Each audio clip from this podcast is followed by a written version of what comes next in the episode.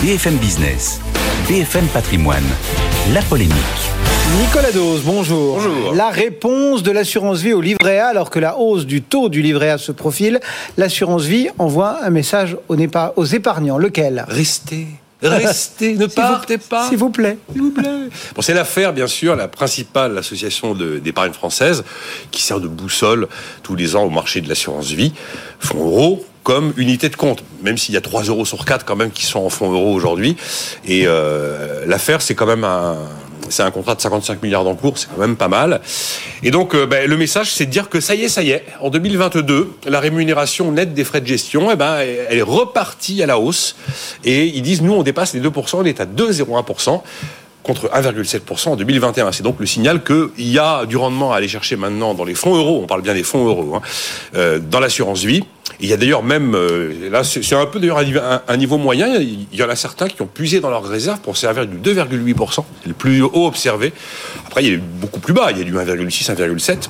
Donc la première conclusion est de dire, eh ben voilà, la rémunération du fonds euro euh, est à nouveau orientée à la hausse après quoi pratiquement 20 années de baisse. Et tout ça, bah, c'est le résultat de la hausse des, des taux souverains français, puisque le, le- le- le gros du stock de ces fonds euros, c'est quand même de la dette publique, qui elle-même est tirée en termes de rendement par le haut, euh, avec la reprise de la remontée des taux de la BCE.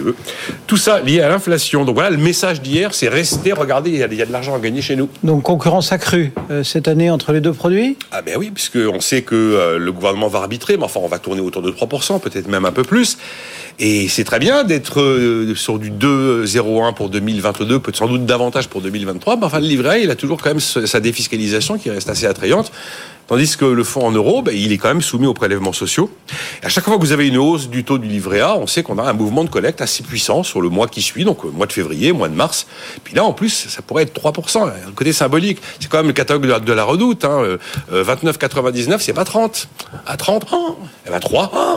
Et là, il y a plein de gens qui vont vouloir aller probablement mettre de l'argent sur le, sur le livret A parce que c'est un, seuil psychologique. Alors l'assurance vie n'a pas dit son dernier mot. Elle a quand même deux grands atouts. Le premier, c'est que toute cette épargne ré- est plafonnée. Hein. C'est 22 950 maximum sur le livret A, 12 000 maximum sur le LDDS. Et puis quand vous regardez quand même les encours globaux, bah, l'assurance vie en fonds euros reste de très très très très loin le placement préféré des Français. On est à 1850 euros d'encours total d'assurance vie en France en 2022. Et là-dessus, on est à 1370 de fonds euros. Livret A plus LDDS, c'est loin d'être négligeable, mais ce sont 500 milliards d'euros. Du coup, c'est quoi la bonne stratégie pour placer son argent cette Je année suis vraiment pas à ma place en venant ici pour parler de ça. Vous avez que des spécialistes et moi j'en fais pas. on vous offre Non, une mais place tout de euh, même. juste, enfin deux, deux, deux idées à avoir en tête et là après je laisserai les experts s'exprimer. Hein. Euh, à chacun son métier et les vaches seront bien gardées. Euh, le truc c'est de savoir si on veut du risque ou pas. Si on veut pas de risque, on fait soit l'un, soit l'autre. Livret A, assurance vie, on sait qu'on est en rendement négatif. Bon, après si on veut un, un peu de rendement, il faut aller prendre un peu de risque.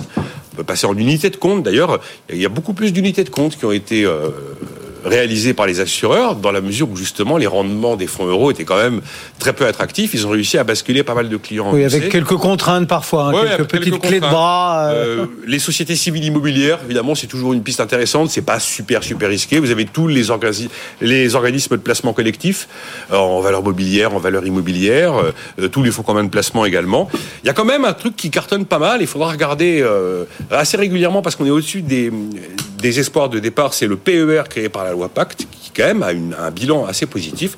Puis après, on voit quand même que la bourse, le placement boursier, tout simplement, euh, il y a eu un, sacré retour en force de, l'actionnaire individuel sur la bourse.